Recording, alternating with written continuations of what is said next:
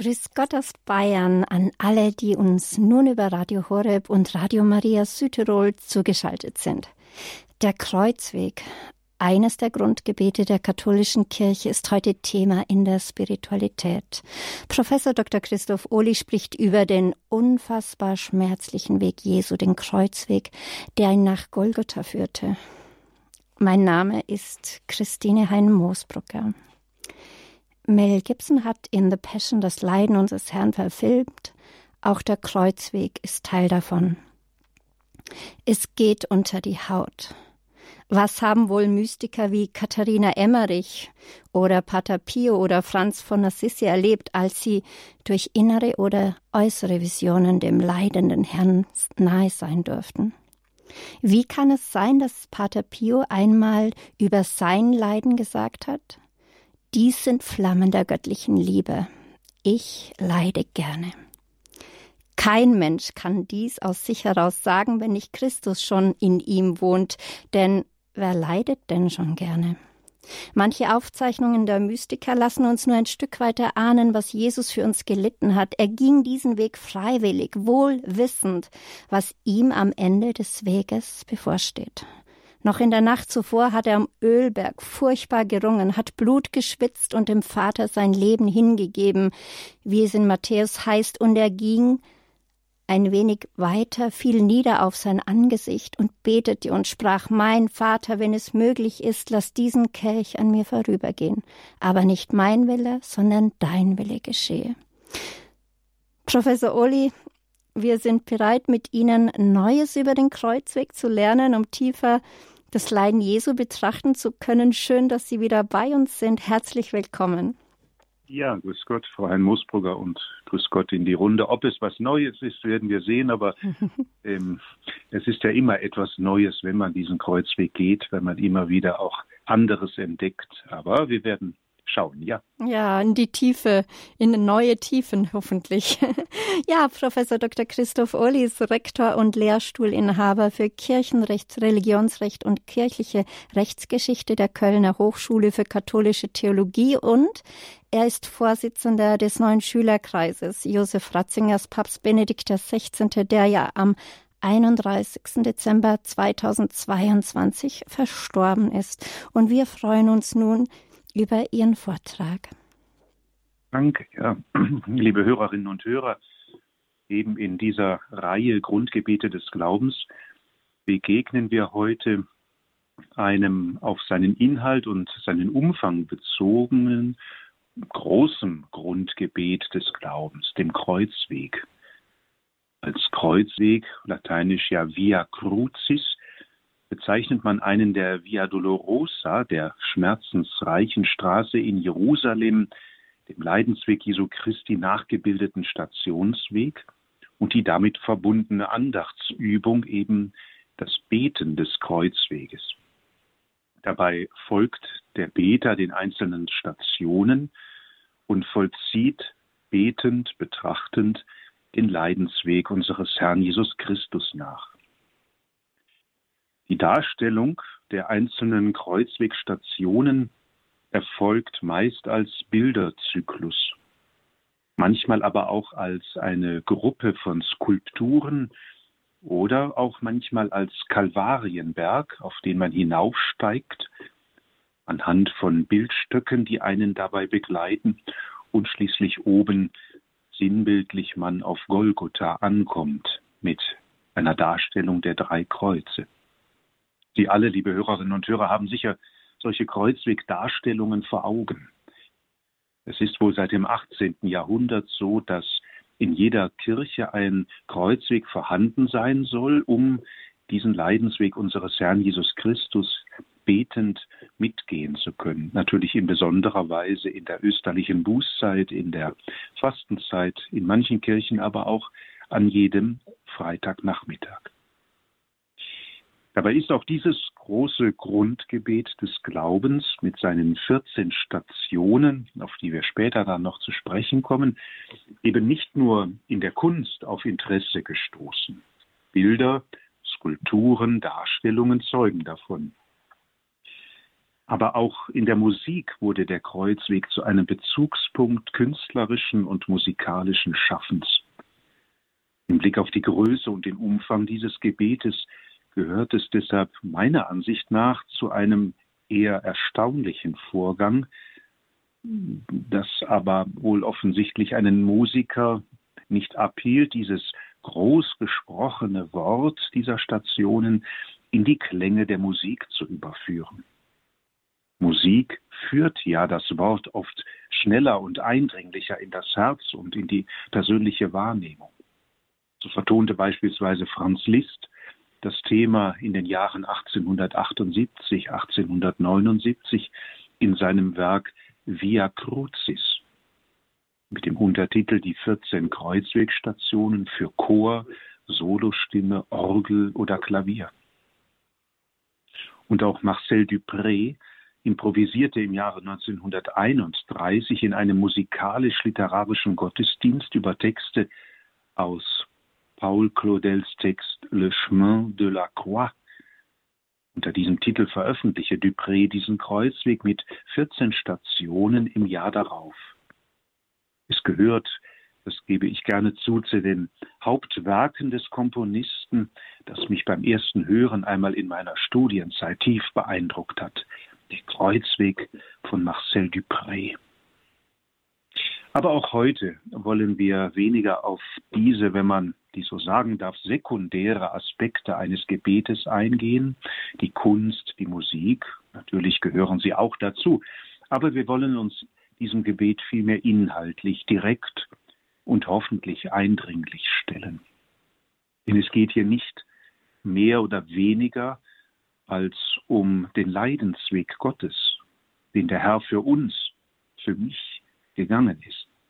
Den Weg des Leidens, des Sterbens, den Weg der Hingabe bis in den Tod, den Weg der Liebe, die stärker ist als das Dunkel und die Macht des Todes. Gehen wir, liebe Hörerinnen und Hörer, nun zunächst mit Hilfe des Liedes O Haupt voll Blut und Wunden in einen Moment des fürbittenden Gebetes. Der Herr selbst möge uns anrühren und uns helfen, die nachfolgenden Gedanken dann als Hilfe anzunehmen, seinen Weg des Kreuzes mitzugehen und letztlich zu erkennen, was er darin für mich und mein Leben getan hat. So können wir sprechen, das alles hast du, o oh Herr, für mich getan, was kann ich für dich tun?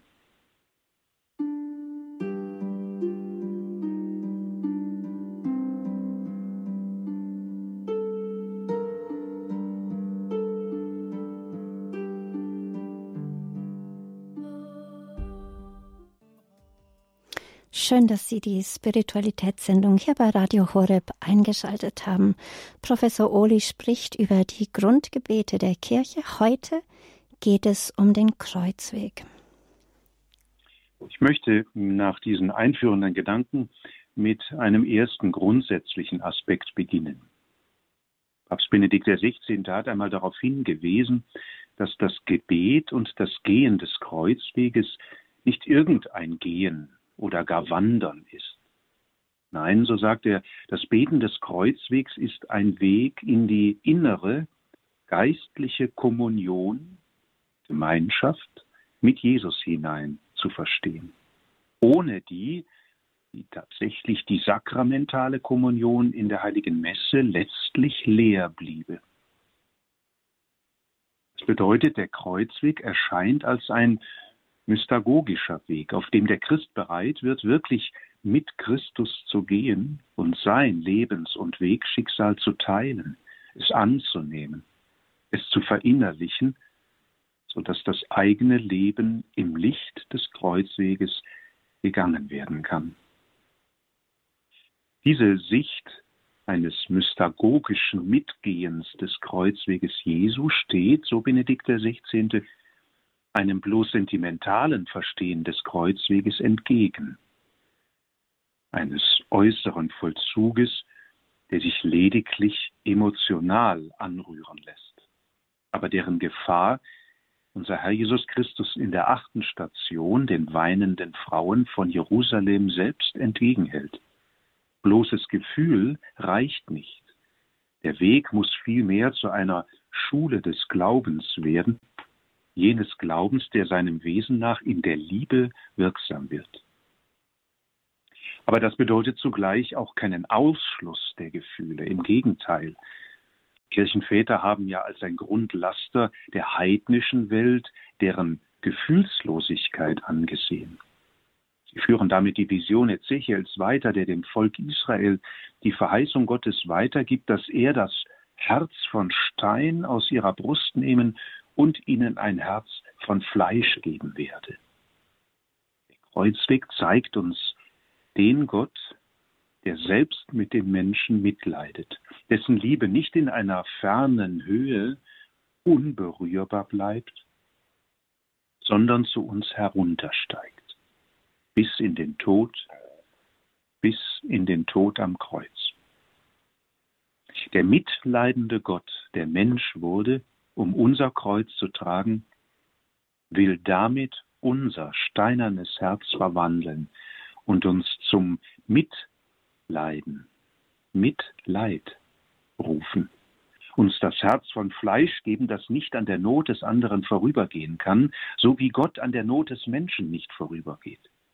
Ein Herz, das sich verwunden lässt und zur heilenden und helfenden Liebe führt. Eben, und darauf nimmt Benedikt XVI. oft Bezug, wie im Wort Jesu vom Weizenkorn, das in die Erde fällt und stirbt und Frucht bringt, und das er selber in die Grundformel christlicher Existenz übersetzt, die so lautet, wer an seinem Leben hängt, verliert es, wer aber sein Leben in dieser Welt gering achtet, wird es bewahren ins ewige Leben.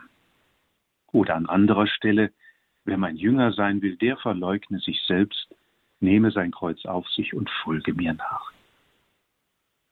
In all diesen Worten, liebe Hörerinnen und Hörer, deutet also Jesus uns selber an, was wirklich Kreuzweg ist und wie wir ihm nachfolgen können und wie wir ihn dann auch beten und gehen können. Der Kreuzweg ist ein Weg des sich Verlierens, ein Weg der wahren Liebe, die bereit ist, alles zum Wohl des anderen zu tun. Nun möchte ich, liebe Hörerinnen und Hörer, aber noch einen zweiten Gedanken hinzufügen. Denn wenn wir in diesem geschilderten Sinn den Kreuzweg gehen, also nicht rein äußerlich, nicht rein emotional, sondern wirklich als eine Nachfolge Jesu, und ein Hineinwachsen in seine eigene Haltung, dann werden wir letztlich von zwei Gewissheiten berührt. Von der Gewissheit der zerstörerischen Macht der Sünde, wie wir sie im Kreuzweg in diesem großen Leid sehen können, und zugleich von der Gewissheit der heilenden Macht der Liebe Gottes. Da ist zunächst die zerstörerische Macht der Sünde.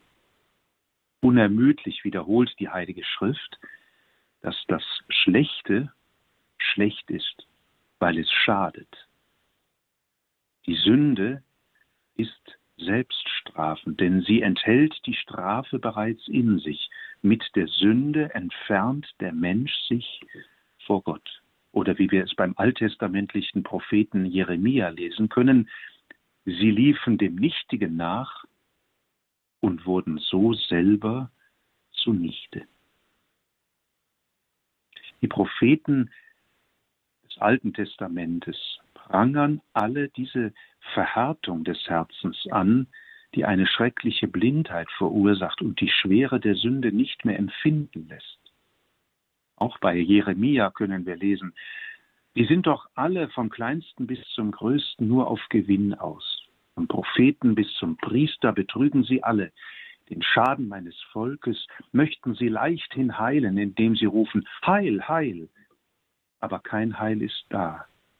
Schämen müssten sie sich, weil sie Gräuel verüben, doch sie schämen sich nicht, Scham ist ihnen unbekannt.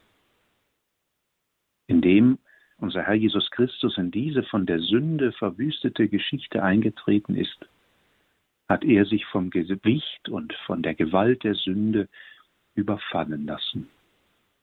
Und aus diesem Grund wird uns im Kreuzweg, im Blick auf Jesus deutlich spürbar, wie zerstörerisch die Sünde und wie krank wir selbst, wir Menschen sind. Sie und ich und wir alle und deshalb des Heiles bedürfen. Und deshalb kommt da die zweite Gewissheit im Beten des Kreuzweges hinzu, dass Jesus mit seiner Demut, sich selbst zu erniedrigen, dem menschlichen Hochmut antwortet. Auf die Gewalt des Menschen, auf die Sünde des Menschen antwortet er mit Sanftmut, mit verzeihender Liebe. Und so ist das Kreuz am Endpunkt des Kreuzweges das Ereignis, durch das die Liebe Gottes für immer in unsere Geschichte eindringt, jedem von uns nahe kommt und wirklich Heil und Rettung bedarf. Gott selbst stirbt den Tod des Menschen, damit der Tod im Sterben Jesu und in seiner Auferstehung für immer seinen Tod finde. Dabei kann uns eine Sache nicht entgehen, dass Jesus dies von Anfang an seines Daseins in der Öffentlichkeit kundgetan hat. Er spricht auf der Hochzeit zu Kana von der Stunde, die kommen wird für ihn. Eine Stunde, die er mit Freude begrüßt, als er zu Beginn seiner Passion ausruft, die Stunde ist da. So hütet die Kirche das Bekenntnis zu dieser Stunde, zu diesem Herabkommen Jesu, zu seinem Leiden, das uns im Kreuzweg auf ganz klare und eindringliche Weise vor Augen tritt, indem sie dies in ihrem Glaubensbekenntnis bekennt.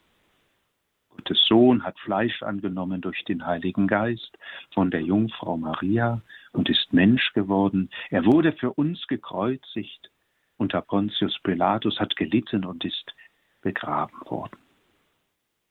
Also, der Kreuzweg verdeutlicht, der Sohn Gottes gibt sich in die dramatische Erfahrung der menschlichen Sünde hinein, indem er sie trägt. Er, der ganz Sündenlose, er gibt sich hinein in die Erfahrung des Leidens und Sterbens am Kreuz und schließlich die Erfahrung des Todes, um Sünde und Tod damit zu besiegen. Und indem wir dies glauben, indem wir uns in der Taufe in Tod und Auferstehung hineinrufen, hineinstellen, hineintauchen lassen, ist das Sterben und Leiden Jesu, ist sein Auferstehen und Herrschen unser Leiden und Sterben, unser Auferstehen und Herrschen geworden. Das Herrschen der Liebe, das Herrschen der Demut. Und nur so können wir gerade im Gebet des Kreuzweges immer wieder auf diesen Weg der göttlichen Demut zurückfinden, den wir in und mit Christus erfahren, seiner Liebe, die stärker ist als Sünde und Tod.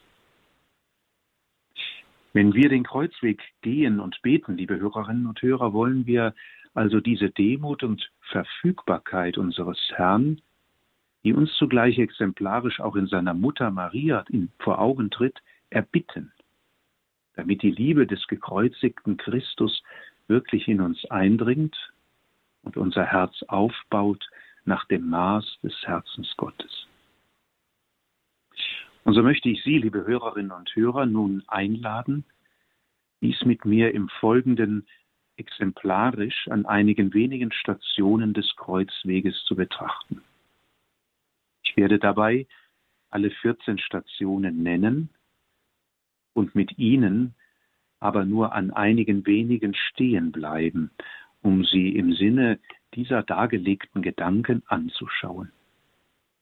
Dabei werden uns Texte jenes Kreuzweges helfen, den der damalige Kardinal Josef Ratzinger am Karfreitag 2005 unmittelbar letztlich vor seiner Wahl zum Papst gehalten hat, in Stellvertretung für Johannes Paul II., der bereits fänglich und letztlich moribund war. Und der letzte Halt schließlich, der uns dann unter das Kreuz führen wird, wird durch einige wenige Überlegungen meinerseits geprägt sein, mit denen ich Ihnen so hoffe ich, einige wenige hilfreiche Anstöße zum Mitbeten und Mitdenken geben möchte. Die erste Station des Kreuzweges lautet, Jesus wird zum Tode verurteilt.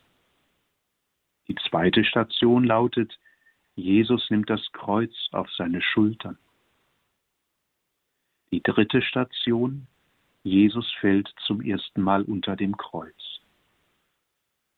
Die vierte Station, Jesus begegnet seiner Mutter. Und hier wollen wir einen Moment stehen bleiben. Im Lukasevangelium lesen wir, Simeon sagte zu Maria, der Mutter Jesu, dieser ist dazu bestimmt, dass in Israel viele durch ihn zu Fall kommen und viele aufgerichtet werden, und er wird ein Zeichen sein, dem widersprochen wird. Dadurch sollen die Gedanken vieler Menschen offenbar werden, dir selber aber wird ein Schwert durch die Seele dringen. Seine Mutter bewahrte alles, was geschehen war, in ihrem Herzen. Kardinal Ratzinger betrachtet diese Station, diese vierte Station des Kreuzwegs wie folgt. Am Kreuzweg Jesu steht Maria, seine Mutter. Während des öffentlichen Lebens hatte sie zurücktreten müssen, um dem Werden der neuen Familie Jesu, der Familie seiner Jünger, Raum zu geben.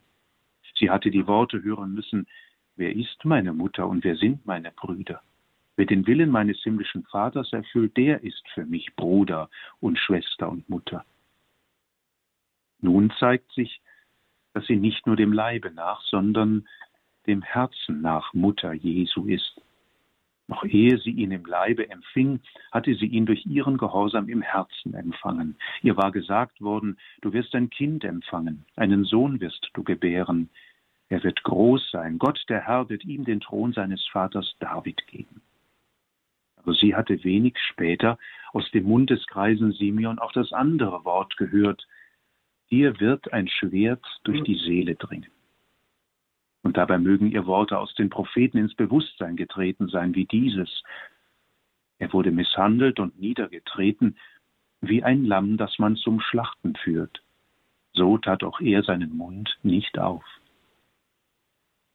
Nun war dies alles da.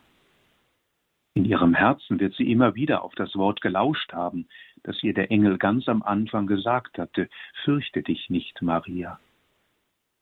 Die Jünger sind geflohen, sie flüchtet nicht. Sie steht da mit dem Mut der Mutter, mit der Treue der Mutter, mit der Güte der Mutter und mit ihrem Glauben, der in den Finsternissen widersteht. Selig, die du geglaubt hast. Wird der Menschensohn, wenn er kommt auf der Erde, Glauben vorfinden? Ja, in diesem Augenblick weiß er es. Er findet Glauben. Das ist in dieser Stunde ein großer Trost. Und so dürfen wir beten, heilige Maria, Mutter des Herrn, du bist treu geblieben. Als die Jünger flohen, wie du geglaubt hast, als der Engel dir das Unglaubliche verkündigte, Mutter des Allerhöchsten zu werden, so hast du geglaubt in der Stunde seiner tiefsten Erniedrigung. So bist du in der Stunde des Kreuzes, in der Stunde der dunkelsten Weltennacht Mutter der Glaubenden, Mutter der Kirche geworden. Wir bitten dich, lehre uns Glauben und hilf uns, dass der Glaube zum Mut des Dienens und zur Tat der helfenden und mitleidenden Liebe werde. Die fünfte Station des Kreuzwegs lautet, Simon von Cyrene hilft Jesus das Kreuz tragen. Die sechste Station, Veronika reicht Jesus das Schweißtuch. Die siebte Station, Jesus fällt zum zweiten Mal unter dem Kreuz. Die achte Station, Jesus begegnet den weinenden Frauen. Und hier wollen wir wieder stehen bleiben und innehalten. Jesus begegnet den weinenden Frauen. Im Evangelium nach Lukas lesen wir, Jesus wandte sich zu ihnen um und sagte, ihr Frauen von Jerusalem, weint nicht über mich, weint über euch und eure Kinder. Denn es kommen Tage, da wird man sagen, wohl den Frauen, die unfruchtbar sind, die nicht geboren und nicht gestillt haben. Dann wird man zu den Bergen sagen, fallt auf uns, und zu den Hügeln deckt uns zu. Denn wenn das mit dem grünen Holz geschieht, was wird dann erst mit dem Dürren werden? In seiner Betrachtung zu dieser achten Station des Kreuzweges formuliert Josef Kardinal Ratzinger, es macht uns nachdenklich, wie streng Jesus zu den weinenden Frauen spricht, die ihn doch begleiten und um ihn klagen. Wie sollen wir das verstehen? Spüren wir da nicht den Tadel gegen eine bloß sentimentale Frömmigkeit, die nicht zu Umkehr und gelebtem Glauben wird? Es reicht nicht mit Worten und Gefühlen über die Leiden dieser Welt zu klagen, während unser Leben doch weitergeht, wie es immer war. Deswegen macht uns der Herr auf die Gefahr aufmerksam, in der wir selbst leben. Er zeigt uns den Ernst der Sünde und den Ernst des Gerichts. Sind wir nicht allzu sehr versucht, bei allen Worten der Empörung über das Böse und über das Leid der Unschuldigen das Geheimnis des Bösen zu verharmlosen? Lassen wir vom Bild Gottes und Jesu nicht am Ende doch nur das Sanfte und Liebe stehen und haben wir nicht das Gericht im Stillen gestrichen? Gott kann doch unsere Schwachheit nicht so tragisch nehmen, denken wir. Wir sind ja nur Menschen. Aber am Leiden des Sohnes sehen wir, welchen Ernst die Sünde hat, wie sie ausgelitten werden muss, um überwunden zu werden. Vor der Gestalt des leidenden Herrn endet die Banalisierung des Bösen. Auch zu uns sagt er, weint nicht über mich, weint über euch.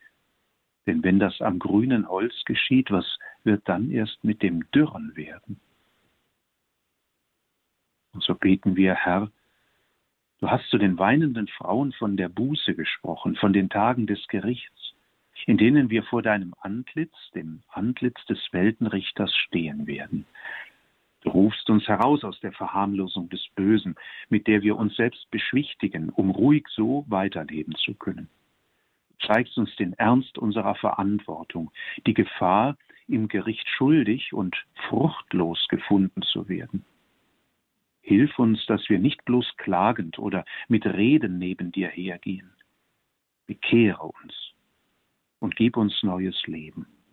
Lass uns nicht am Ende als dürres Holz dastehen, sondern lebendige Zweige an dir, dem wahren Weinstock werden und Frucht tragen für das ewige Leben. Neunte Station. Jesus fällt zum dritten Mal unter dem Kreuz. Zehnte Station.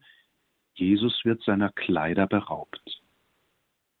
Hier an der zehnten Station möchte ich mit Ihnen, liebe Hörerinnen und Hörer, wieder für einen Moment stehen bleiben.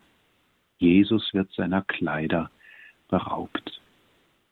Es heißt im Evangelium nach Matthäus, so kamen sie an den Ort, der Golgotha genannt wird, das heißt Schädelhöhe. Und sie gaben ihm Wein zu trinken, der mit Galle vermischt war. Als er aber davon gekostet hatte, wollte er ihn nicht trinken. Nachdem sie ihn gekreuzigt hatten, warfen sie das Los und verteilten seine Kleider unter sich. Dann setzten sie sich nieder und bewachten ihn. Kardinal Ratzinger schreibt hierzu, Jesus wird seiner Kleider beraubt. Das Gewand weist dem Menschen seine soziale Stellung zu. Es gliedert ihn in die Gesellschaft ein, macht ihn zu jemandem. Die öffentliche Entblößung bedeutet, dass Jesus nun nichts mehr ist. Ein Ausgestoßener, der Verachtung preisgegeben. Der Augenblick der Entblößung erinnert uns auch an die Ausstoßung aus dem Paradies. Der Glanz Gottes ist von dem Menschen abgefallen. Nun findet er sich nackt und ausgesetzt, entblößt und schämt sich. Jesus nimmt die Situation des gefallenen Menschen auf diese Weise noch einmal auf. Der entkleidete Jesus erinnert uns daran, dass wir alle das erste Gewand, den Glanz Gottes, verloren haben. Unter dem Kreuz würfeln die Soldaten dann um seine armselige Habe, um das Gewand. Die Evangelisten erzählen dies mit Worten aus dem Psalm 22 und sagen uns damit das, was Jesus den Jüngern von Emmaus nach der Auferstehung sagen wird. All dies ist geschehen gemäß der Schrift. Nichts ist hier bloßer Zufall. All dieses Geschehen ist eingeborgen im Wort Gottes und getragen von seinem göttlichen Sinn. Der Herr durchschreitet alle Stationen und Stufen des menschlichen Verlorenseins. Und jede dieser Stufen ist in aller Bitterkeit ein Schritt der Erlösung. Er führt gerade so das verlorene Schaf wieder heim. Erinnern wir uns auch noch daran, dass uns Johannes als Gegenstand der Verlosung das Untergewand Jesu nennt, das von oben her durchgewebt und ohne Naht war. Wir dürfen darin eine Anspielung auf das Gewand des Hohenpriesters sehen, das aus einem einzigen Faden genäht war, ohne Naht. Er, der Gekreuzigte, ist in der Tat der wahre Hohepriester. So beten wir, Herr Jesus, man hat dich deiner Kleider beraubt, dich der Schande preisgegeben und aus der Gesellschaft ausgestoßen. Du trägst die Schande Adams und heilst sie. Du trägst das Leiden und die Not der Armen, die von der Welt ausgestoßen sind. Aber gerade so erfüllst du das Wort der Propheten. Gerade so trägst du Sinn in die scheinbare Sinnlosigkeit. Gerade so lässt du uns erkennen, dass dein Vater dich und uns und die Welt in Händen hält. Schenke uns Ehrfurcht vor dem Menschen in allen Phasen seiner Existenz und in allen Situationen, in denen wir ihn treffen. Schenke uns das Lichtgewand deiner Gnade.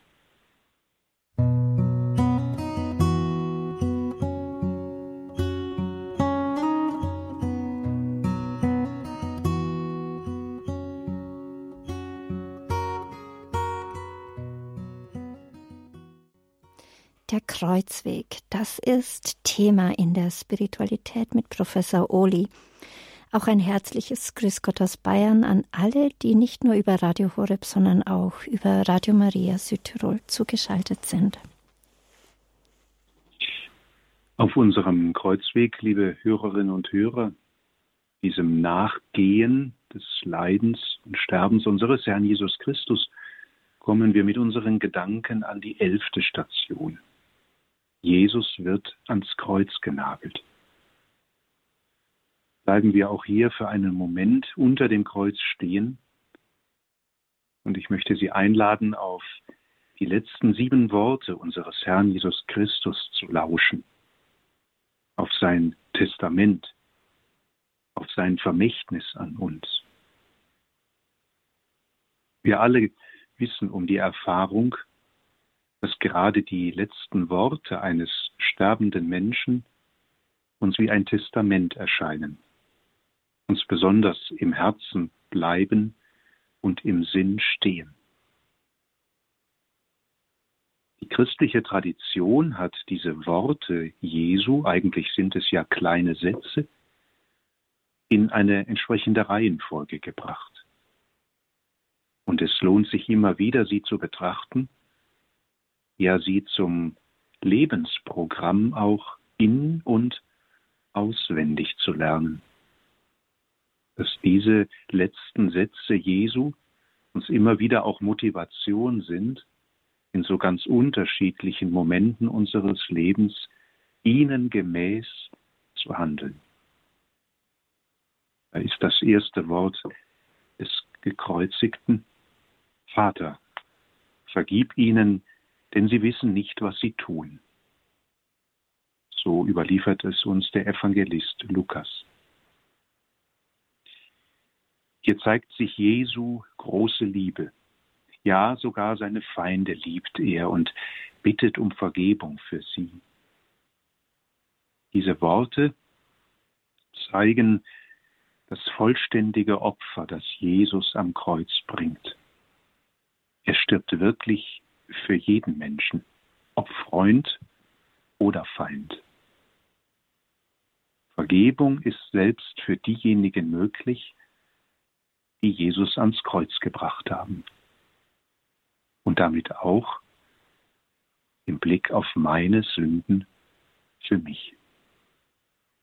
Und der Glaube und das Vertrauen in Gottes Sohn sind dann der Schlüssel dafür, dieses Geschenk auch wirklich anzunehmen. Vater, vergib ihnen, denn sie wissen nicht, was sie tun.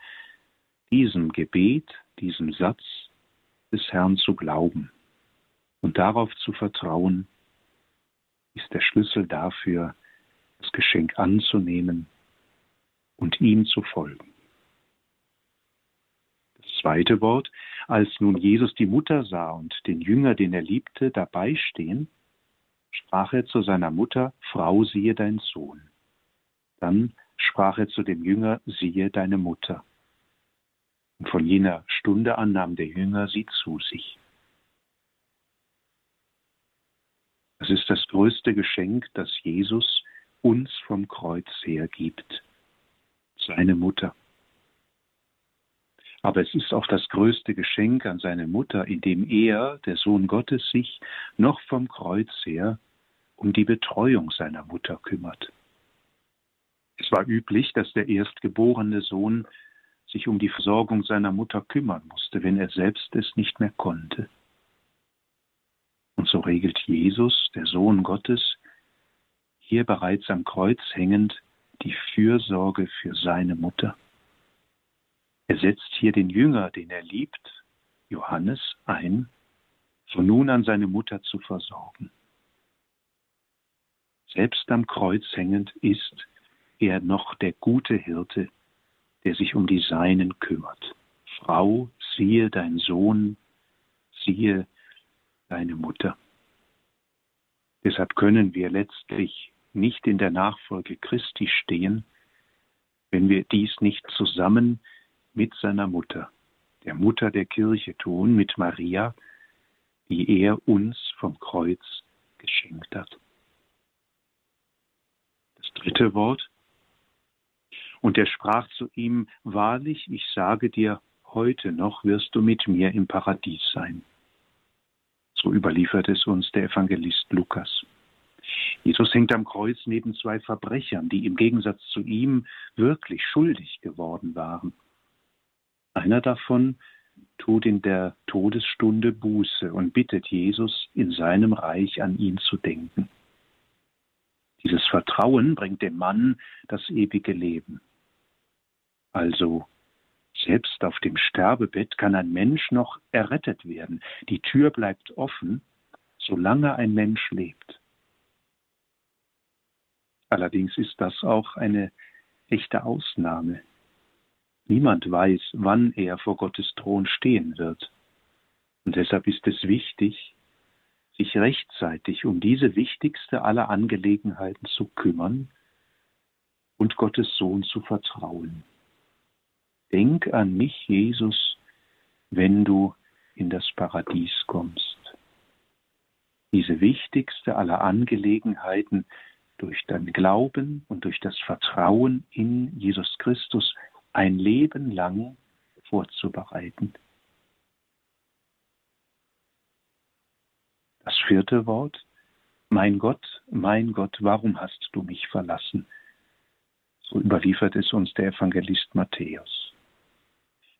Dieser Ausspruch des Gekreuzigten ist eine Bewahrheitung von Psalm 22. In diesem Psalm findet sich auch die Antwort auf die Frage, warum hast du mich verlassen? Wenn es im Psalm heißt, doch du, Gott, bist heilig. Gott hat alle Schuld der Welt seinem Sohn auferlegt. Jesus wurde für uns zum Fluch, indem er unsere Sünden auf sich nahm. Angesichts der vielen Schuld, die Gott Jesus auferlegt, wendet er sich ab. Gottes Heiligkeit ist nicht zu vereinbaren mit Sünde. Angesichts dessen spricht Jesus, warum hast du mich verlassen? Aber es ist der Schrei des Menschen schlechthin. Der Schrei der Erkenntnis, die Jesus sozusagen stellvertretend für den Menschen ausruft. Wissend, dass er Gott den Menschen, seinen Sohn, sein Kind nicht verlässt, wenn er sich ihm ganz und gar anvertraut. Doch hier wird die ganze Schwere des Leidens Jesu erkennbar, dass er, der Sohn Gottes, stellvertretend für den Menschen vor seinem Vater das ausruhen muss. Warum hast du mich verlassen? Und es doch hineinwandelt in das Bekenntnis des Psalms, doch du, Gott, bist heilig, auf dich vertraue ich. Dann ist da das fünfte Wort, mich dürstet. Ein Wort, das die Menschlichkeit Jesu betont. Dieses menschliche Bedürfnis nach Hunger und Durst. Aber, so deutet es einmal die heilige Mutter Teresa von Kalkutta, es ist mehr. Es ist der Ruf nach der Liebe des Menschen, nach dem Trank der Liebe, die der Mensch Gott gibt. Es ist der Ruf an mich, Jesus, mit dem Trank der Liebe, mit dem Trank des Glaubens, der Hoffnung in ihn nahe zu sein, ihm zu helfen.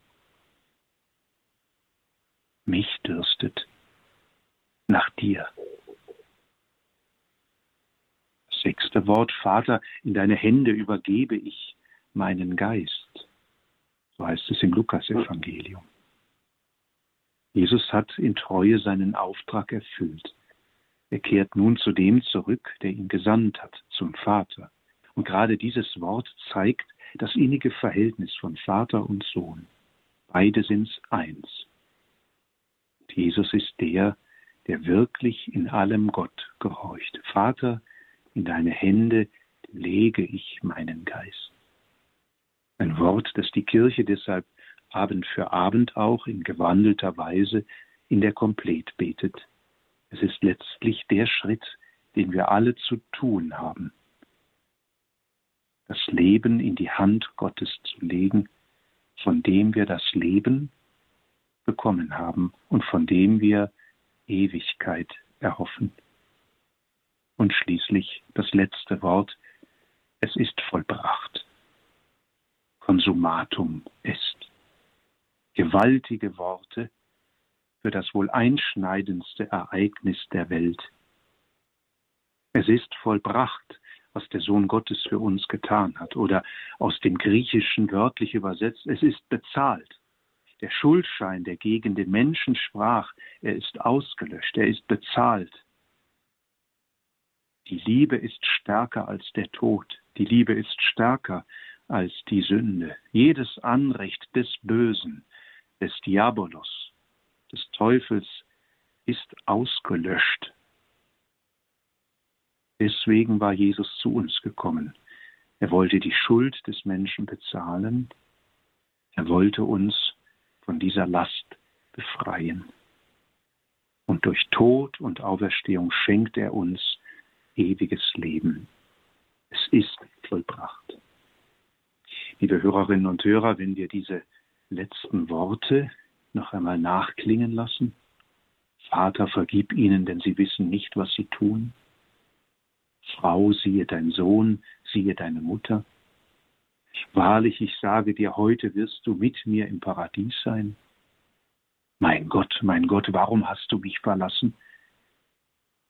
Mich dürstet.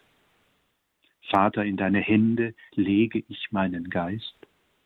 Und es ist vollbracht, dann sind es wirklich testamentarische Worte, die uns immer im Herzen stehen sollten.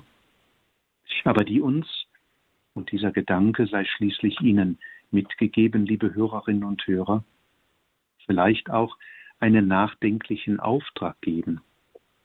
einmal darüber nachzudenken, ja, was soll mein letztes Wort beim Sterben sein? Mit welchem Wort, mit welchem Gedanken möchte ich einmal aus diesem irdischen Leben hin vor das Angesicht Gottes treten? Ich glaube, ein geistlicher Auftrag, der uns immer wieder auch im Herzen stehen sollte, weil es das letzte Wort unseres Lebens, ein testamentarisches Wort, aber zugleich das Wort ist, das uns in das Angesicht Gottes hineinführt. Ja, und dann sind da noch die Stationen Nummer 12, Jesus stirbt am Kreuz. Nummer 13, Jesus wird vom Kreuz abgenommen und in den Schoß seiner Mutter gelegt. Und 14, der heilige Leichnam Jesu wird ins Grab gelegt. So können wir an dieser Stelle abschließend beten. Danke, Herr Jesus Christus, für deine Worte, für dein Vermächtnis, für das Geschenk deiner Worte, deines Leidens, deiner Liebe. Danke für deine Mutter, die du uns vom Kreuz herab zur Mutter gegeben hast. Möge sie uns auf dem Weg des Kreuzes mit ihrer Fürsprache und ihrem Vorbild begleiten und in der Stunde unseres Todes beistehen und zu dir führen. Durch das Kreuz zum Leben. Denn das ist unsere Hoffnung. Amen. Ja, hier, Sie haben Radio Horeb eingeschaltet. In der Spiritualitätssendung sprach Professor Oli heute über ein Grundgebet der Kirche, über den Kreuzweg, der das Leben vieler Heiliger wahrscheinlich nicht nur bereichert, sondern verändert und verwandelt hat. Und wenn Sie, liebe Hörerinnen, noch gleich zum Hörer greifen wollen, dann schaffen wir noch einen Anruf. Können Sie gerne entweder das erzählen, was Sie durch den Kreuzweg erlebt haben, oder Sie haben eine Frage an Professor Oli, dann gerne unter 089 517 008 008 anrufen. Unser Hörertelefon ist jetzt für Sie geöffnet. 089 517 008 008.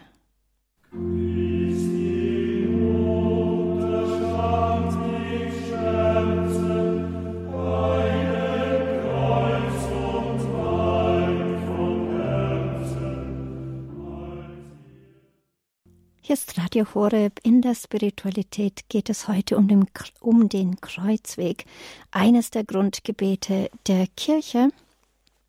Wir haben einen Hörer, den wir kurz hereinnehmen, bevor die Zeit um ist. Ja, hallo, Sie sind auf Sendung.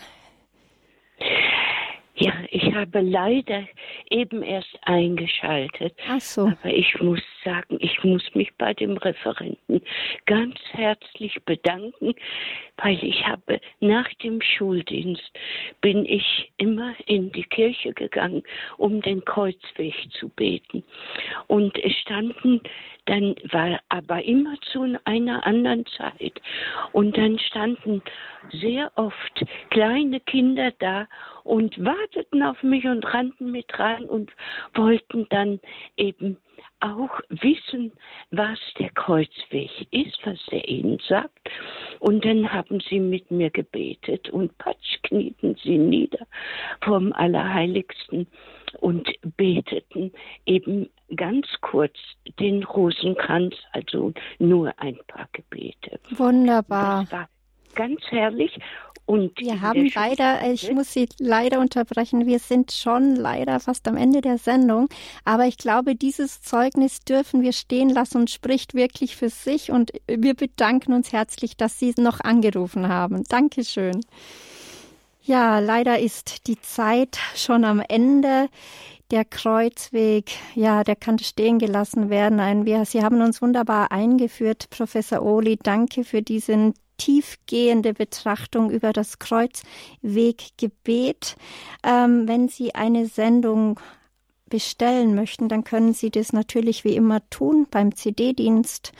Ansonsten bedanken wir uns noch für die letzte Hörerin, die ihr wunderbares Zeugnis mit den Kindern und dem Kreuzweg gegeben hat und bitten Sie jetzt, äh, Professor Ohli, gerne um Ihren priesterlichen Segen. Und ich bedanke mich. Mein Name ist Christine Hein-Moosbrucker. Mir hat es Freude gemacht, Sie durch die Sendung zu begleiten.